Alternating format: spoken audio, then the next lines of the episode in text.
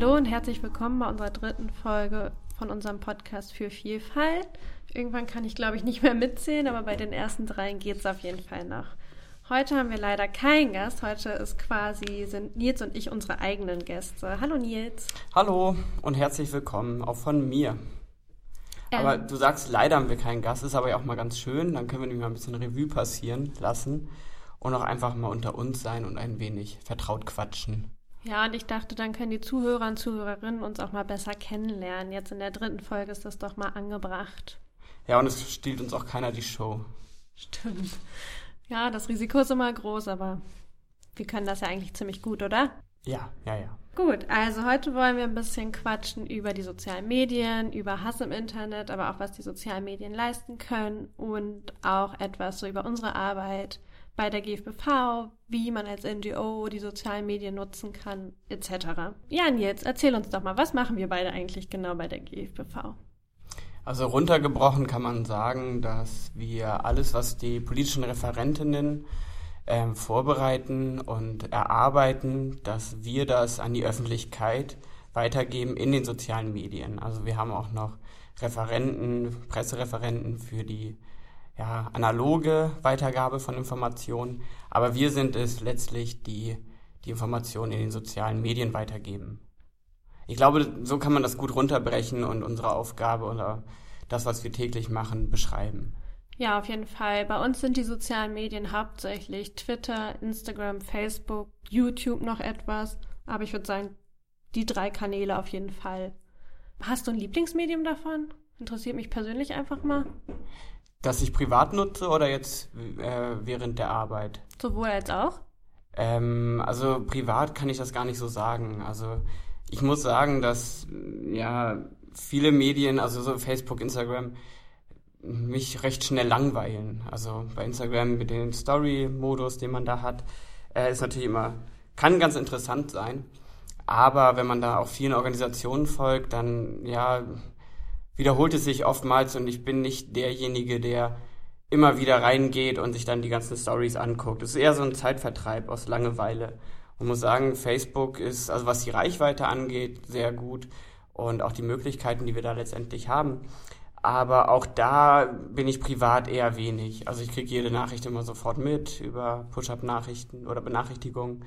Aber darüber hinaus bin ich da auf beiden Medien, auf keinen der Medien sehr viel. Von daher sage ich mal, der Fernseher ist mein Lieblingsmedium wahrscheinlich. Oder Internet insgesamt. Ja, das trifft am meisten. Hast du eins? Hm, weiß nicht. Also seitdem ich bei der GVV arbeite, das ist ja jetzt erst seit etwas über einem Jahr, nutze ich Twitter wahnsinnig gern. Privat habe ich das nie genutzt, sondern immer nur aus den Nachrichten mitbekommen, dass immer diskutiert wird, was Donald Trump twittert oder andere berühmte Persönlichkeiten. Und Twitter waren ja auch die ersten, die diesen Hashtag eingeführt haben. Aber privat nutze ich am meisten eigentlich Instagram. Also finde ich irgendwie am spannendsten, aber seitdem ich hier arbeite, ist das auch weniger geworden. Man ist ja den ganzen Tag auf den sozialen Medien und dann bin ich ganz froh, wenn ich dann abends das Handy mal außer Hand legen kann. Ja, ja, ja, das kann ich verstehen. Wenn man sich da auch mal so befreien kann. Ich muss sagen, gerade bei Twitter, ähm, oder anders gesagt, ähm, dadurch so frühes 90er Jahre Kind, was dann auch irgendwie mit den Medien oder mit den sozialen Medien aufgewachsen ist, dass ich irgendwie immer so eine gewisse Hemmschwelle noch habe, gerade jetzt im privaten Bereich, da ja die Medien so zu nutzen und zu erzählen, wie ich was finde. Weil ich dann doch oftmals denke, ja, wen interessiert denn das wirklich? Ja. natürlich ist es bei Freunden und so, die sehen irgendwie Urlaubsbilder und so, ist eine Sache, aber so Sachen kommentieren im Sinne von irgendwelche Artikel und dann eine längere Rezension drüber schreiben, ähm, ich glaube, ich würde es fast gar nicht so richtig machen, kann mir aber auch vorstellen, dass das so eine Übungssache ist. Wie zum Beispiel ganze Influencer, die da täglich ihr halbes Leben abfilmen und online stellen. Das, ich schätze mal, bei denen wird es auch nicht von heute auf morgen so schnell geklappt haben, dass sie halt diese Bereitschaft haben, sich so in die Privatsphäre blicken zu lassen. Ja, ich, frage, ich schätze, das ist auch alles eine Frage der Gewohnheit. Ich weiß noch, als ich in Stockholm war, wegen Peter Handke und der Nobelpreisverleihung und du warst zu der Zeit in Weimar wegen einer Menschenrechtspreisverleihung. Und da haben wir beide uns auch vorher gesagt, komm, wir versuchen mal unser Gesicht in die Kamera bei Instagram zu halten und zu erzählen, was wir heute machen. Und beide unterwegs für die Menschenrechte. Und das war für mich auch sehr ungewohnt. Ja, total, für mich, mich auch. Mich da selber zu sehen und zu hören und zu denken, was erzähle ich denn jetzt und interessiert es die Leute? Also ich weiß nicht, ich finde das total komisch, das eigene Gesicht dann in die Kamera zu halten. Ja, gerade wenn man auch die Frontkameras von Handys nimmt, wo es dann nochmal spiegelverkehrt oftmals ist. Also es wirkt dann alles so komisch und ähm, so, ja, oder auch allein die eigene Stimme jetzt hier zu hören, ist, finde ich, eine Sache, mit der, oder ja, da kommen wir immer besser rein. Oder bist du noch aufgeregt? Wenn wir jetzt hier sitzen? Nee, beim ersten Mal war ich viel aufgeregter. Inzwischen geht's. Ich mag nur das Schneiden dann hinterher immer nicht so gern, weil man sich ja die ganze Zeit hört und irgendwann denke ich mir nur so, Gott, habe ich eine schreckliche Stimme. Hörst du dir unsere Folgen noch öfter an? Ähm, wenn du sie geschnitten hast? Ganz ehrlich, wenn ich sie geschnitten habe, nicht mehr. Ich nämlich auch nicht. Okay, Dann hat man gut. da jede Millisekunde drei, vier Mal gehört. Ja, immer wieder reicht's. und wieder. Und man denkt sich auch, na gut, ich war ja auch dabei. Also weiß ich ja genau, worum es geht. Aber ähm, also vielleicht ja gar nicht schlecht, weil dann wissen die Leute, dass wir nicht irgendwie intern für die vielen Klicks sorgen. Genau, wir sabotieren die Statistiken nicht. Das ist irgendwie auch spannend, finde ich, wie sehr Statistiken auch unsere Arbeit beeinflussen. Das denkt man gar nicht. Also einerseits gibt es ja den kreativen Part, wie kann man sowas Abstraktes wie Menschenrechte umsetzen, aber andererseits befasse ich mich auch fast jede Woche mit Zahlen. Wie weit ist welcher Beitrag geklickt worden? Wie oft werden auf unsere Links geklickt? Also das habe ich vorher auch gar nicht so bedacht, bevor ich hier angefangen habe, wie wichtig das einfach ist.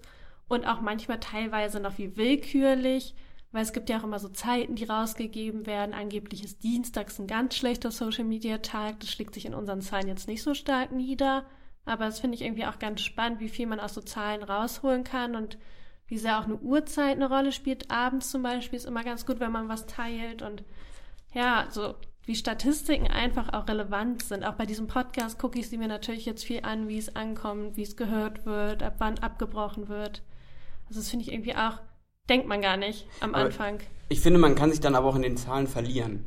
Also Voll. Also gerade jetzt, wenn man mit unserer Homepage Google Analytics sich anschaut, wie viele Klicks hatten wir, die Absprungraten, von welchen Seiten kommen die äh, verschiedenen User, ähm, so auf alles zu achten und dann dementsprechend zu arbeiten, wäre, glaube ich, mir zu technokratisch. Also so, ja, wäre zu reguliert irgendwie.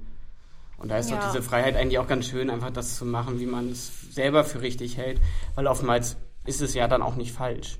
Ach, das denke ich auch. Ich habe nur manchmal die Schwierigkeit, ich weiß nicht, ob es dir ähnlich geht oder ob ich dich da schon mal gefragt habe, aber sowas, dass wir ja kein Produkt vermarkten, sondern wir vermarkten ja quasi Menschenrechte. Und da ist es manchmal total schwierig, die Balance zu finden, wie man das am besten macht. Und dann haben wir auch sehr, sehr schwierige Themen. Wir arbeiten eng mit Betroffenen zusammen, was total schön ist, weil dann übergeht man sie ja nicht und spricht für sie.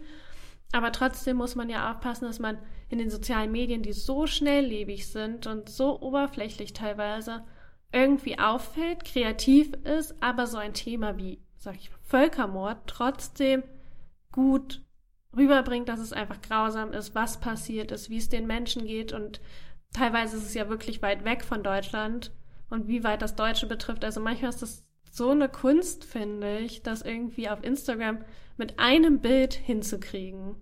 Also man muss schon sagen, dass also viele Tutorials, Webinare oder Tipps und Tricks, die man sich irgendwie angucken kann für soziale Medien, doch immer darauf, vor allem den Fokus auf ein Produkt legen, was ja, verkauft total. wird. Das hatten wir auch beide erlebt, als wir in Berlin waren. Wir waren in Berlin im ja, letztes Jahr, Sommer, Herbst irgendwann. Und das war ein NGO-Tag. Ein NGO-Tag und da war es so, dass eigentlich viele Tipps hätten kommen können, aber es waren halt irgendwie immer, wenn man ein Produkt verkauft, ähm, wär's, ja, hätten sie mehr gebracht, als irgendwie so eine gewisse Haltung oder Moral rüberzubringen. Das stimmt natürlich.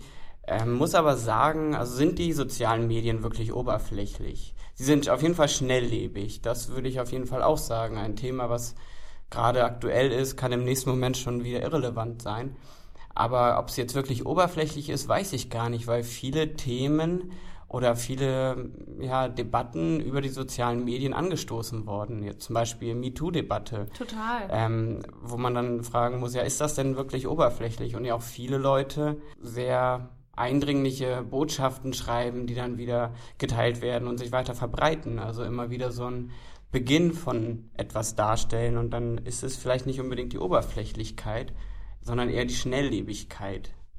Ist es, glaube ich, auch nicht. Also ich glaube auch nicht, dass sie so oberflächlich sind. Ähm, es ist viel eher Es kommt natürlich auch darauf an, wem und welchen Organisationen man folgt, finde ich. Also man ist ja dann doch sehr in der Blase, wenn ich jetzt nur irgendwie oberflächlichen Produktanbietern folge, dann ist es schon oberflächlicher, aber man kann ja auch den richtigen Leuten, den richtigen Organisationen oder für mich interessanten Organisationen folgen. Und dann, wie du sagst, diese MeToo-Debatte wäre ja nie entstanden ohne Twitter. Und das ist einfach total wichtig. Und auch für uns sind die sozialen Medien ja auch super wichtig, dass wir einfach mit Betroffenen in Kontakt treten können. Wie oft schreiben uns Leute bei Facebook hier, der und der Einzelfall ist passiert, wir brauchen dringend eure Hilfe oder die Petition könnt ihr die teilen und versuchen unsere Reichweite zu nutzen oder treten auf uns zu und dann gehe ich weiter zu unseren Kollegen von den entsprechenden Referaten und sage, die haben uns geschrieben, könnt ihr euch drum kümmern. Also es passiert ja auch sehr oft und das würde ohne die sozialen Medien wahrscheinlich auch nicht so funktionieren. Wir haben ja auch diese Online-Kampagne gestartet im November, glaube ich. Hashtag Montags gegen Antisemitismus, die Seite an Seite-Reihe. Und da haben wir uns ja auch dafür entschieden, dass wir sie online starten, um beispielsweise auch ein sehr wichtiges Thema, dem Hass im Internet einfach entgegenzutreten. Magst du da kurz mehr zu erzählen? Ja, klar, gerne. Vorher vielleicht noch einmal sagen, dass, was du gerade beschrieben hast, ist genau dieses Spannungsfeld, in dem wir uns tagtäglich bewegen. Einerseits das ja, die, die Dramatik rüberzubringen, aber andererseits nicht ein Kanal zu werden, der Leute eigentlich immer nur runterzieht. Also es ist irgendwie ja. auch immer ganz wichtig, positive Nachrichten, positive Botschaften zu senden. Und da bin ich jetzt auch schon oder habe die Brücke gut schlagen können ja, zu unserem Hashtag oder unserer Montagsaktion Seite an Seite, Montags gegen Antisemitismus. Denn da geht es uns vor allem darum, einerseits Antisemitismus aufzudecken und zu bekämpfen und zu sensibilisieren. Andererseits, und das ist, finde ich, der viel wichtigere Part daran, jüdisches Leben in Deutschland zu stärken. Also es als ein Teil unserer Gesellschaft wieder in den Fokus zu rücken und nicht als eine randständische Gruppe. Und da versuchen wir auch viel mit positiven Sachen zu arbeiten. Also nicht immer den Bezug zur Shoah zu haben, wenn es um Juden geht, sondern die Lebendigkeit, die Pluralität des jüdischen Lebens in Deutschland darzustellen. Und ja, wir sind da sehr vielfältig, würde ich sagen. Ähm, wir haben Interviews geführt mit einem jüdischen Studierendenverbund hier in Göttingen, haben aber auch ja, Erinnerungstage oder Ge Tage genutzt oder aufmerksam gemacht äh, wie der 27. Januar beispielsweise, die Befreiung von Auschwitz.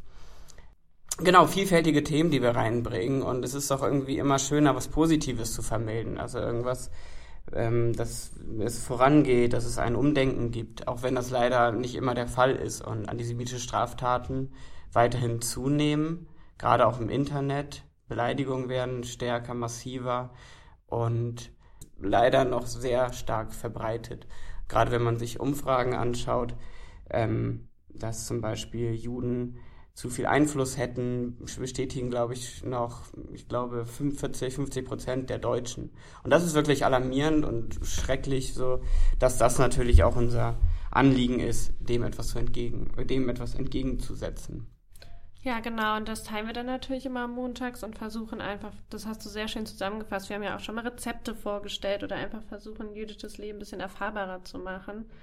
Mir war das damals auch so wichtig, als wir diese Aktion gestartet haben, weil als ich hier angefangen habe, gab es so viele Hasskommentare. Ich habe mal eins mitgebracht, das hieß, die Juden sind doch immer selber schuld. Und das fand ich so heftig zu lesen und das ist am Anfang ziemlich viel passiert. Inzwischen hat es, ist es ein bisschen zurückgegangen zum Glück. Ich hoffe nicht, dass es an unserer fehlenden Reichweite liegt, sondern eher daran, dass die Leute jetzt ein bisschen mehr drüber nachdenken, was sie schreiben und wie sie das Ganze sehen. Aber am Anfang, als ich hier neu war, dann sowas zu lesen, das hat mich echt mitgenommen und hat mich auch noch nach Feierabend lange und viel drüber nachdenken lassen. Und deswegen finde ich super wichtig, dass wir sowas gestartet haben und ja, allgemein dieser Hass im Internet, das sieht man ja auch momentan. An der Aktion haben wir vorgestern, glaube ich, beide drüber gesprochen mit Olli Pocher. Dieser Anonymität vom Internet, okay, bei ihm, er ist nicht anonym, er versucht es als Comedy zu verkaufen, aber einfach dieser Hass im Internet, der immer noch da ist, das ist auch so ein Problem, was die sozialen Medien einfach haben. Und das sehen wir auf Facebook vor allen Dingen ja auch tagtäglich. Wie oft kriegen wir irgendwie zu hören, weil unser Name ja Gesellschaft für bedrohte Völker ist, äh, setzt euch mal fürs deutsche Volk ein. Warum setzt ihr euch nicht für die Deutschen ein? Ja, also es ist immer wieder Erstaunlich zu sehen, was diese Anonymität im Internet machen kann, oder? Wie geht dir das?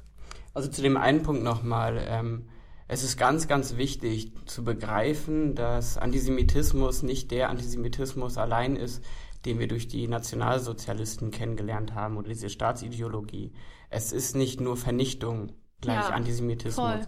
sondern dieses Juden sind ja selber schuld, ist genau, also diese Schuldumkehr. Also aus den Opfern von damals wurden, werden die Täter, die sind selber schuld, gerade dann auch in Personifizierung vom Staat Israel, was dann die Schuld der Deutschen lindern soll. Also man versucht, das von sich wegzuschieben und zu relativieren. Und das ist ganz wichtig zu betonen.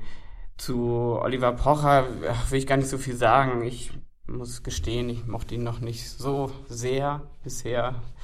Ähm, und finde es einfach nur, ja, ich hatte es auch nur, wie gesagt, so ein bisschen am Rande mitbekommen. Schlimm, was er noch für eine, ja, eine Reichweite hat oder für ein Sprachrohr nutzen Total, kann. Total, deswegen. Auch im Fernsehen. Also, wenn man durch den Fernseher schaltet, zu fast beliebigen Uhrzeiten findet man irgendwie was von ihm oder über ihn. Ich hatte neues beim Rumschalten gesehen, dass ähm, Joko und Klaas so eine Viertelstunde hatten bei ProSieben, also irgendeine andere Sendung gewonnen hatten. Da hat er auch gleich versucht, einen der beiden anzurufen. Also er drängt sich, finde ich, massiv immer in den Vordergrund, aber nutzt das halt nicht irgendwie für schönere Dinge oder für positive Dinge oder Leider mal um ein Statement zu setzen gegen Hass, sondern er befeuert es immer wieder. Und das erleben wir doch sehr, sehr häufig. Immer dieses, gar nicht unbedingt beleidigend sein, das muss ja nicht mal sein, aber irgendwelche Vorurteile oder Klischees so reproduzieren, es witzig zu finden. Und da ist Pocher, glaube ich, auch einer, der da sehr viel mitmacht. Und deswegen wollen wir ihm hier lieber nicht mehr Platz bieten als nötig. Nennen wir nur noch. Ah nee, Oli P. können wir nicht nennen, das ist jemand anderes. Ich wollte gerade sagen, das wäre unfair. O. Pocher, aber das ist zu offensichtlich.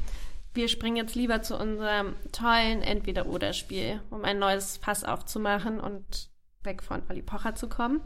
Ich fange an, okay? Ich stelle dir drei Entweder-Oder-Fragen. Bist du bereit? Ich bin bereit, ja. Sie sind auch auf dich abgemünzt, extra abgestimmt. Also, wir fangen mit etwas Wunderschönem an wie Mettbrötchen oder Döner.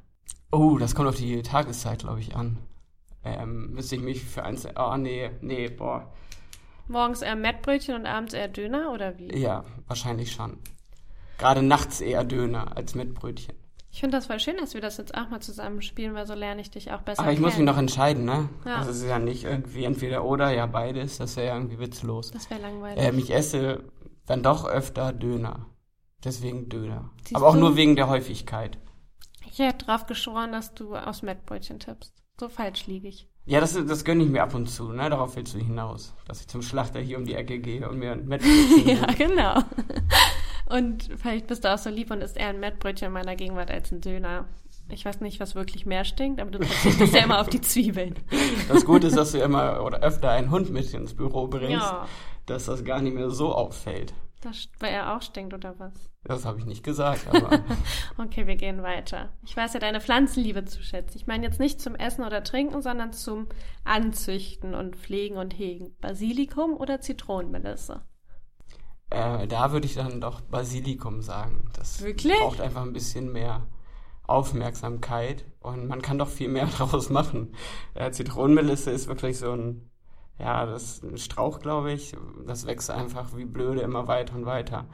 Ähm, von daher ist das Besonderere, das Schönere dann doch irgendwie Basilikum. Ich bin auch ein großer Fan der gerade der italienischen Kräuter wie Basilikum, Oregano, Thymian und gerade aus Basilikum kann man so viel machen, kann man einfach nur ein bisschen frisch rüber machen am Ende des Kochens oder aber auch Pesto machen. Äh, Zitronenmelissen-Pesto hatte ich jetzt noch nicht. Das klingt Und da fällt mir auch ein, dass ich eigentlich heute welche Zitronenmelisse mitbringen wollte, weil die zu stark wuchert bei mir, äh, damit wir einen Tee draus machen können. Aber habe ich leider vergessen. Oh, da kann ich aber auch gleich mal nachfragen, wie geht's denn der Zitronenmelisse, die ich dir geschenkt habe? Sehr gut, vielen Dank. Du hast gesagt, ich sollte sie nicht so oft gießen. Das tat ihr am Anfang irgendwie nicht so gut. Deswegen habe ich sie jetzt öfter gegossen, aber sie steht auch im Fenster. Vielleicht ist das das Problem. Aber wir sind uns einig, dass ich sie lieber nicht nochmal sehen sollte, oder? Nein, ich schicke dir nachher ein Foto, okay? Die wohnt jetzt auf einer großen Farm. sie ist von uns gegangen jetzt. Okay, kommen wir zur letzten Frage. Feiern gehen oder Kneipentour? Ja, es beginnt ja manchmal auch mit einer Kneipentour ne? und endet dann im Feiern. Ähm, aber ich glaube, ja, boah, das sind immer so Fragen, weil ah, nehme dann doch, glaube ich, eher das Feiern gehen. Ja, das habe ich mir gedacht. Passt irgendwie besser zu dir. Schön Wobei ich einem Kneipentour, also Kneipentour weiß ich gar, würde ich glaube ich gar nicht so befürworten. Ähm, dann eher so ein Kneipenabend. Doch, der ist auch sehr gemütlich. Dann kommt es natürlich auf die Gesellschaft an. Beim Feiern hat man den Vorteil, man geht mit einer hin, einer Person und hat da die Sieht Möglichkeit, vielfältig Leute zu treffen, weil man einfach unterwegs ist. In der Kneipe sitzt man an seinem Tisch. Ähm, auf dem Weg zur Toilette findet man vielleicht oder trifft man nochmal jemanden. Ähm, deswegen feiern gehen. Okay, habe ich mir schon fast gedacht. Und ich habe ja extra die Fragen etwas schwieriger ausgewählt für dich, weil ich dich ja auch schon ein bisschen kenne. Ja, das wäre eben, meine Fragen sind jetzt auch nicht die leichtesten. Ach, du hast auch welche für mich mitgebracht? Ja, natürlich. Schön. Sonst hätten, ja, natürlich. Ich habe immer gehofft, dass jemand mal zurückfragt, aber die letzten beiden Folgen ist es leider nicht passiert. Was zurückfragt? Und Caro, was denkst du so, das oder das? Ah, wolltest das ja öfter mal etablieren, ne? Dass wir entweder oder fragen ja, als Art Spiel. Genau. Aber dazu wann anders mal mehr. So, du liest sehr viel mhm. äh, und bist ja auch Gründungsmitglied eines Buchclubs mit Kolleginnen. Ja. Ähm, einerseits musst du vielleicht gleich nochmal erklären, was ein Buchclub ist. Das, vielleicht das wissen wir selber den, noch nicht so den genau. Den Jüngeren, vor allem auch also Hörern, wird das gar, nicht, gar kein Begriff sein. Buch? Hä? Ähm, und dann ein Club. Was für ein Club? Ist das ein Ort oder was? Ähm, genau, muss vielleicht nochmal erklären. Aber deswegen jetzt die Frage, Roman oder Sachbuch?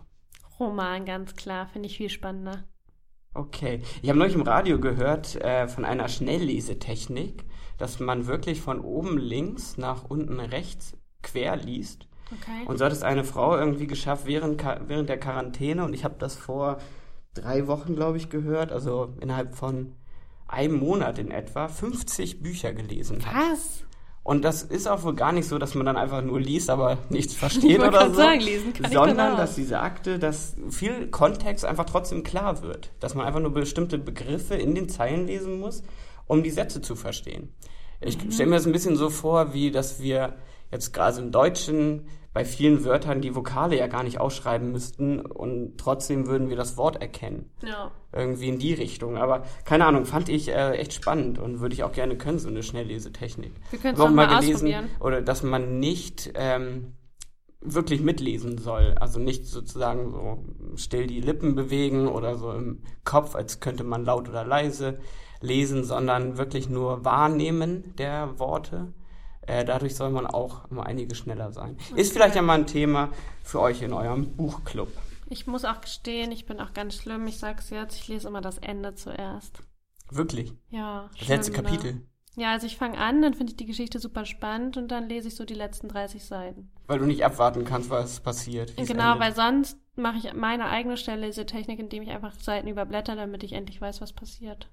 Okay. Ja. Machst du es bei aus. Serien auch so? Ja, ich google, wie es ausgeht Erst, dann Wirklich? Wirklich. Aber nimmst du dir doch die ganze Spannung. Ich weiß, aber ich kann Spannung nicht ertragen. Ich finde das ganz schlimm. Echt? Mhm. Also ich kann verstehen, dass man manchmal so den Drang hat, okay, ich muss einfach wissen, wie es weitergeht. Gerade wenn irgendwie eine Serie ein Staffelfinale hatte und es jetzt irgendwie ein bis anderthalb Jahre dauert, ähm, dann kenne ich da, verstehe ich es. Aber Wow, okay, hätte ich nicht gedacht. Siehst du, du kennst Bloß keine Spannung. so. Bloß keine Spannung. nee. Gut, nächste Frage. Und da sind wir auch beim ähm, Serien beziehungsweise bei Streamingdiensten. Too Hot to Handle oder Love is Blind? Oh Gott, gestern habe ich Too Hot to Handle die ersten zwei Folgen geguckt und das war furchtbar. Es war nicht mal lustig. Vielleicht musst du noch kurz erklären, was es ist. Ja, Wenn du es gesehen hast. Also die Frage ist äh, von einer Kollegin, muss ich gestehen. Ja, mit der habe ich das gestern geguckt, glaube ich. Ja, ja, ich glaube auch. Ähm, ja, also Too Hot to Handle, da geht es einfach darum, dass sie sagen, das sind die sexiesten Menschen alive, sich treffen und Sagen einfach, sie selber von sich ja, oder haben die irgendwie... Nein, sie sagen es okay. selber von sich. Und die laufen da den ganzen Tag im Bikini auf einer Insel rum und dürfen sich gegenseitig nicht anfassen, kein irgendwie Körperkontakt austauschen und wenn sie es doch tun, wird irgendwie Geld von ihrem Preisgeld abgezogen. Und bei Love is Blind lernen sie sich blind kennen, also sie unterhalten sich nur, aber sehen sich nie und dann machen sie sich einen Heiratsantrag. Also ja, klingt jetzt beides irgendwie nicht so toll. Ist es auch nicht, aber Love is Blind war wenigstens noch ganz lustig. Tour to Hände war wirklich einfach nur furchtbar. Deswegen Love is Blind. Wie und schnell habt ihr geschafft? Gestern haben wir anderthalb, würde ich sagen, und dann hatten wir echt keinen Nerv mehr. Ja. Deswegen lass uns das schnell vergessen. Okay. Dann die letzte Frage.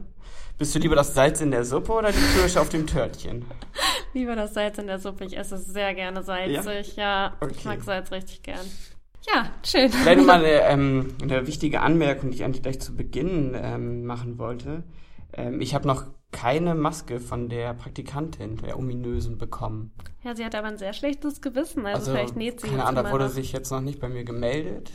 Ich wollte es einfach nochmal sagen, weil es wahrscheinlich auch viele interessiert, ob ich jetzt meine Maske habe.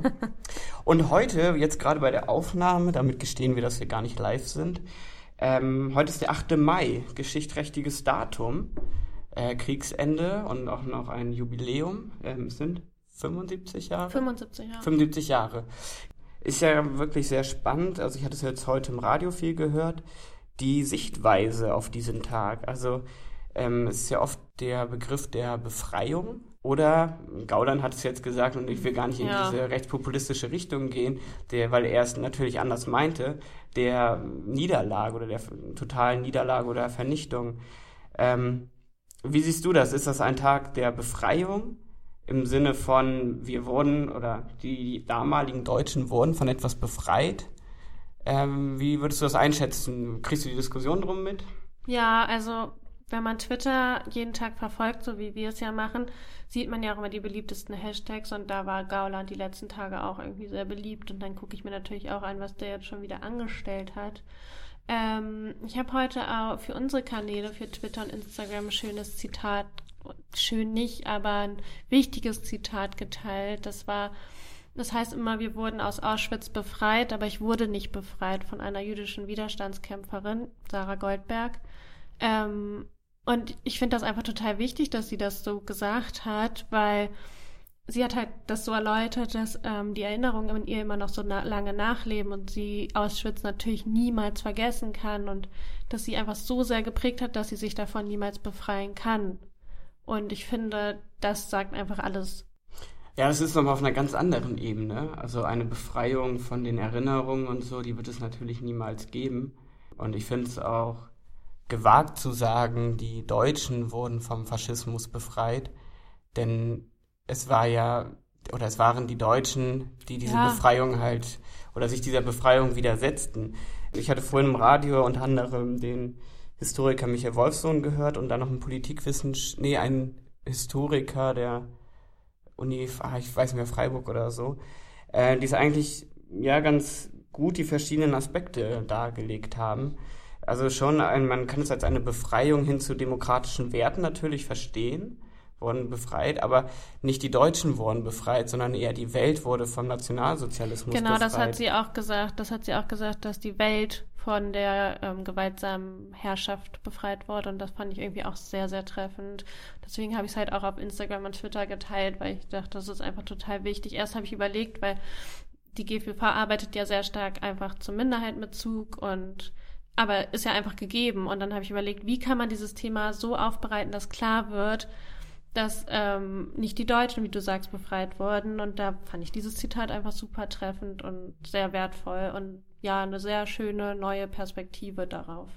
Ja, und wenn jemand oder wenn man diesen Begriff der Befreiung noch benutzen will, dann ja für die Verfolgten im ja. äußersten Fall.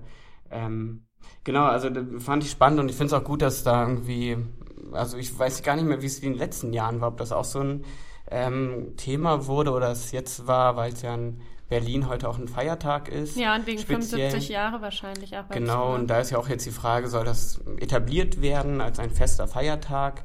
Ähm, bin ich mal gespannt, einfach dieses Thema auch nochmal wieder einfach zu behandeln, um auch einfach die Rolle der Zivilgesellschaft, der Bevölkerung auch mal in den Mittelpunkt zu stellen, von dem man nicht sagen kann, dass sie passiv Opfer irgendeines, ja, Opfer wurden einer Regierung, sondern da ja, tatkräftig mitgeholfen haben und die Systeme durch ihre Existenz gestützt haben. Du hast ja gerade erzählt, dass du Radio gehört hast, ne? Und jetzt habe ich mich gerade gefragt, du arbeitest ja freitags eigentlich nicht und heute ist Freitag. Wie ist denn das dann eigentlich mit deinem ja, Social Media Konsum? Bist du trotzdem auf Twitter und guckst, was ich da so treibe, oder guckst du es erst Montag im Büro lieber wieder an? Also Twitter gucke ich wirklich gar nicht, muss okay. ich sagen. Äh, was ich gucke, ist bei Facebook und Instagram. Also kriege ich nachher ein Like von dir bei Instagram. Ähm, wie du ja selber weißt, wahrscheinlich ist das jetzt auch wieder eine Fangfrage. Wie du weißt, hole ich manche Likes dann irgendwann mal nach, wenn ich wirklich die Zeit habe. Ja, das habe, ist immer lustig. Ähm, mal die ganzen Beiträge einherzugeben. Ja, es ist auch für mich immer ganz lustig, weil ich dann über den anderen Account, also wenn ich mich mit meinem privaten Account bei Instagram reingehe und da was like, also uns like, die bedrohte Völker, dann kriege ich die Benachrichtigung auch. Und dann ist das die ganze Zeit, dass es nicht nur bei dir ganz oft klingelt, sondern ja. bei mir selber auch. Und dann könnte ich dann auf meine Like auch nochmal reagieren, nochmal Danke sagen, Selbstgespräche auf eine neue Art und Weise führen. Aber ich muss sagen, also ähm, kommt immer darauf an, was ich mache an den freien Tagen, die ich habe. Ja, klar. Ähm, manchmal kommt es vor, dass ich es schnell sehe, ähm, oftmals aber nicht. Und ich muss auch sagen, bei Facebook ist ja irgendwie die Timeline nicht mehr so, dass man einfach das sieht in einer irgendwas in einer chronologischen Reihenfolge, mhm. sondern ist das so durcheinander teilweise, dass ich nach vier Find Beiträgen oftmals auch gar keine Lust habe, mehr weiter runter zu scrollen, wenn ich da sehe, okay, der ist von, von einer halben Woche, Woche, äh, und dann irgendwie immer da automatisch von ausgehe, okay, die danach kommenden werden auch jetzt nicht viel jünger sein. Und spannend ist bei Facebook auch, dass bei mir zumindest jeder zweite oder dritte Beitrag inzwischen gesponsert ist. Deswegen habe ich gar keine Lust mehr, privat bei Facebook reinzugehen, momentan irgendwie. Ist mir auch aufgefallen, dass es sehr, sehr viel ist.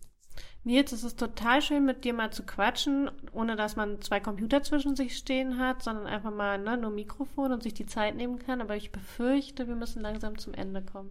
Ist es schon wieder soweit? Ja. Aber lass uns nicht aufhören, ohne über unsere Mitbringsel zu reden, oder? Ja, soll, Soll ich, ich, anfangen? Ja, fang an. Also einerseits, ähm, also ich habe jetzt nicht unbedingt die Sachen, die ich jetzt privat irgendwie super toll finde, aber die mir irgendwie eingefallen sind, als du nochmal heute mir gesagt hast, denk an deine Mitbringsel. Und zwar hatte ich vor einiger Zeit, also dieses Jahr aber, einen Artikel bei Spiegel Online gelesen über die Aktion Biafra. Und ah, Aktion ja. Biafra ist ein. Den hast du mir damals Vor geschickt. Genau, ist die Vorgängerverein von uns, von der Gesellschaft für bedrohte Völker, äh, gegründet 1968. Ähm, genau, den müssen wir verlinken, weil da einfach so ein bisschen die Herkunft des Vereins deutlich wird. Ähm, genau, den verlinken wir. Und als zweites habe ich dabei, weil ich es halt gerade erst gelesen habe, äh, ein Buch Antisemitismus im deutschen Mediendiskurs, eine Analyse des Fall Falls Jakob Augsteins. Ah, ähm, sehr spannend. Es gab ja 2012 den ähm, ja, Debatte, würde ich eher sagen, als Skandal, dass das äh, Simon Wiesenthal Center, Center mhm. ähm, Jakob Augstein, den Kolumnisten äh, bei Spiegel Online und Teilhaber des Freitags, glaube ich, ja. ähm, antisemitische Äußerungen vorgeworfen haben, ihn, glaube ich, auf Platz 9 der schlimmsten antisemitischen Äußerungen gesetzt hat. Und das Buch, ja, dröselt diese ganze, ganze Zeit nochmal ein bisschen auf und beobachtet oder beschreibt, wie die verschiedenen Medien und Journalisten darauf reagiert haben. Denn es hatte sich irgendwie schnell dahin entwickelt, dass es hieß, ähm, das Simon Wiesenthal Center hätte ihn den schlimmsten Antisemiten genannt.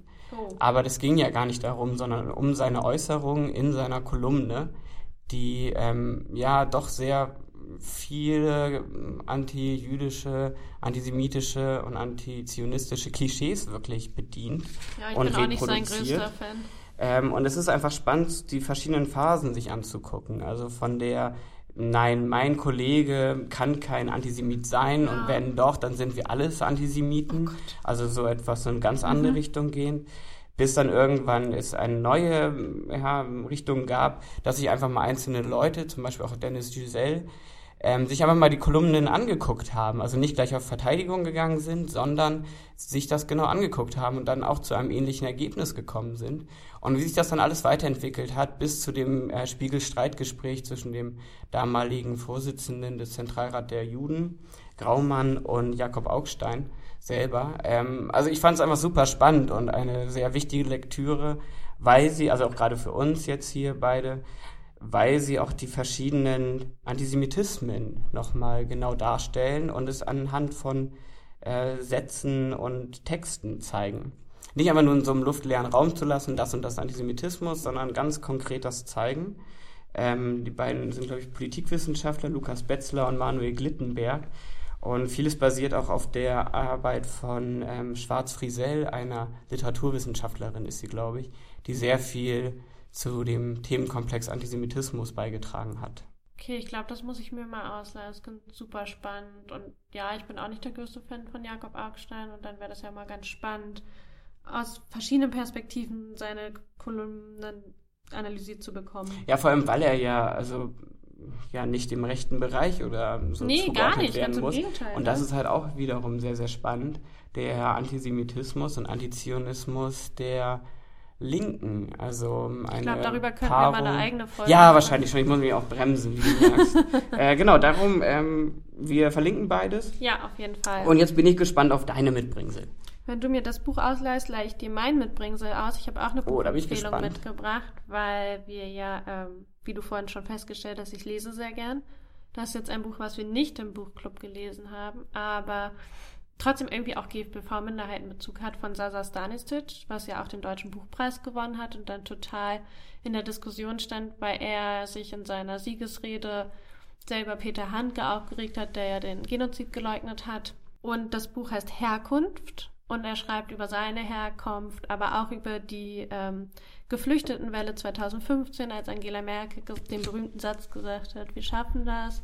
Und wie schwierig es ist, Herkunft zu finden und dass Herkunft super abstrakt ist, aber irgendwie für ihn auch immer da ist. Also egal, was man macht, man hat irgendwie seine Herkunft bei sich. Er schreibt autobiografisch über eine demente Großmutter auch und die man zurücklassen muss, über Bosnien, über ne, Jugoslawien. Also es ist sehr, sehr spannend. Er hat einen wahnsinnig witzigen Erzählstil und kann sehr gut mit Worten umgehen und schafft es einfach die Perspektive von damals, von seiner Flucht und der Flucht von 2015, als viele Menschen nach Deutschland gekommen sind, zu erzählen und einfach auch zu sagen, wie schwierig es ist, seine Herkunft zu verlassen, verlassen zu müssen und das fand ich einfach total schön, das mal in so Romanform zu lesen. Also ein sehr, sehr gutes Buch. Ich glaube, es ist ganz wichtig, dass man irgendwie auch so sich diese Schicksale früherer Zeiten oder Flüchtlingsbewegungen ähm, anguckt, um einfach auch so den jetzigen Tenor in der Gesellschaft mal wieder ein bisschen gerade zu rücken, wenn es um Geflüchtete geht. Ja, voll. Ähm, es ist immer, ja, sehr, sehr negativ ja einfach immer nur beschrieben äh, und selten irgendwie mal der Blick drauf geworfen wird, dass es nun mal auch 75 Jahre her ist, dass es in Europa und Deutschland eine wahnsinnig große Flüchtlingsbewegung gab. Dann, also durchgehend, dann 89, also nachdem ja. die Grenzen geöffnet haben oder die DDR in sich zusammengebrochen ist, ähm, wie viele Flüchtlinge da oder sogenannte Flüchtlinge in, nach Westdeutschland gekommen sind. Äh, das hatte mal, ich glaube, Jan Böhmermann war das, hatte Zitate vorgelesen und man sollte sagen, sind die aus 2015 oh ja. oh oder ja, aus, von 1990 und äh, das ist schon erschreckend und es ist dann einfach immer, also die Herkunft ist dann auch, glaube ich, total egal. Es ist etwas, dann kann man, also da kommt jemand, der vielleicht außerhalb steht und es kommt, glaube ich, sofort so eine Angst, der will uns was wegnehmen oder ich, man kann es nicht einschätzen und da sofort so eine ablehnende Haltung. Dramatisch, ja. also wirklich. Und von daher finde ich solche Bücher gerade sehr, sehr wichtig und spannend, um und sich halt immer diese Einzelschicksale auch vor Augen zu führen. Ja, vor allen Dingen halt auch nicht so mit ermahnendem Zeigefinger zu stehen und zu sagen, ihr dürft Menschen, die geflohen sind, nicht so behandeln oder so, sondern einfach seine eigene Geschichte zu erzählen und auch so lustig zu erzählen, aber auch klar zu machen, ich bin nicht freiwillig gegangen, ich habe mein Land nicht freiwillig verlassen und ähm, dann zu zeigen, wie schwierig es war, neue Herkunft zu finden und sowas. Also ja, kann ich dir mal geben. Ein sehr gutes Buch. Ja, sehr gerne. Gut, und jetzt kommen wir noch schnell zu meinem zweiten Mitbringsel. Das geht fix. Es ist der Instagram-Kanal von UN Woman.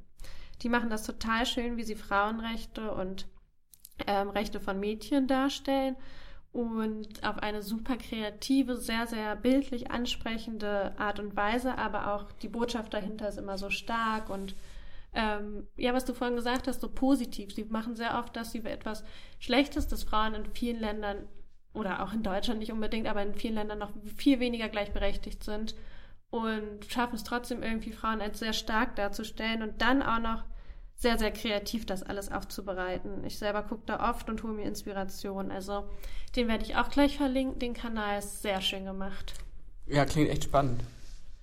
Und ist auch immer schön für uns, also ein paar ähm, ja, Ideen zu Ja, sehen, voll. andere Gestaltungsweisen und dann überlegen, ist das was für uns? Ja. Und vielleicht ist es ja auch andersrum, dass andere Kanäle auch bei uns schauen und einen Eindruck äh, Oder machen. unsere Zuhörer und Zuhörerinnen können wir auch nochmal drauf aufmerksam machen.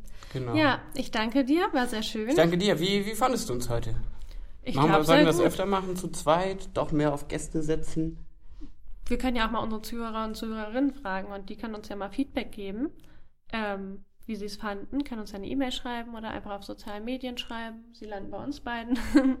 Aber ich fand es sehr schön. Ich fand es schön, dich mal wieder so ein bisschen privater besser kennenzulernen und auch zu hören, dass du Döner anscheinend lieber magst, hat mich irgendwie immer noch nachhaltig mitgenommen. Okay, ja. ja. Kann man so glauben, dass du sowas sagst. Und ja, Ja. dann war's das. Wir werden jetzt nochmal anstoßen auf dein Einjähriges, was du hier bei der Ja, Büro hattest. Es kam jetzt ja öfter mal zur Sprache, Ja. dass jetzt ja schon über ein Jahr da warst. Und wir das wohl irgendwie ein bisschen verpasst haben, das nochmal Ja. gebührend zu feiern. Das machen wir jetzt. Und nächstes Mal sprechen wir dann darüber, wie dein Einstieg damals hier war. Perfekt, Die ersten ich Wochen. mich. Ja, spannend. Bis zum nächsten Mal. Alles auf klar, danke dir. Bis dann.